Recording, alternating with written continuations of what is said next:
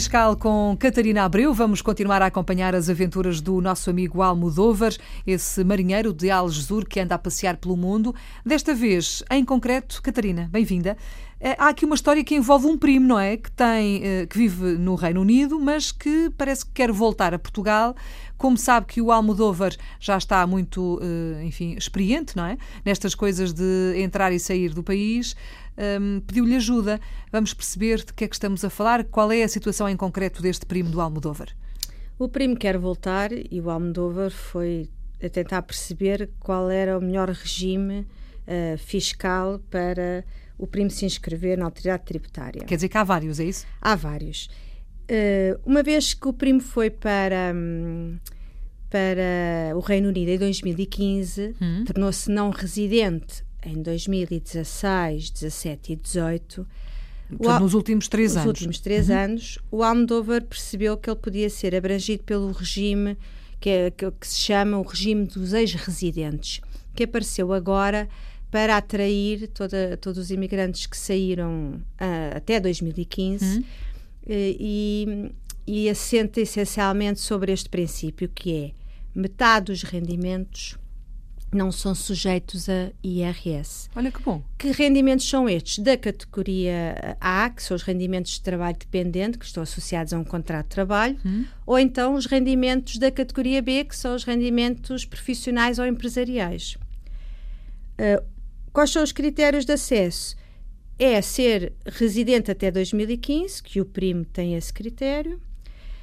É não ter tido qualquer relação nos anos de 2016, 17 e 18, que também é cumprido. Com, com, com Portugal. Com Portugal, uhum. exato. Depois, eh, ter a situação tributária regularizada, e o primo de facto não tem qualquer dívida eh, perante a, eh, a, autoridade tributária. Uhum e também, e por último, não beneficiar ou não ter pedido o regime de residente não habitual, eh, que é um outro regime que existe para quem esteja fora do país. Neste caso, não é há mais de três anos, mas seria há mais de cinco. E, portanto, uma vez que o primo cumpre os critérios de acesso a, a este regime dos ex-residentes, uhum.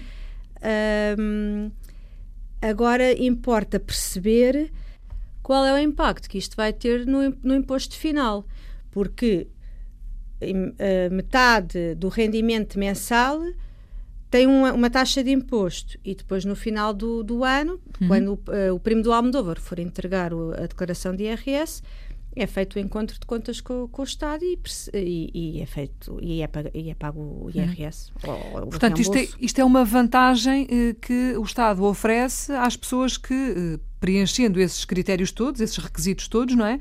Eh, queiram voltar. Portanto, é, no fundo, é um convite para que voltem a Portugal, dando aqui esta benesse, este, este benefício fiscal. É, é um convite que tem um prazo de duração de, eh, de cinco anos. Hum e aplica-se a quem vem a 2019, portanto 2019 até 2023. E caso, eh, portanto, eh, caso venha em 2020, só vai usufruir 4 anos porque o, este regime acaba em 2023. E, portanto, aí depois volta ao regime normal, não é? De todos nós. Exatamente.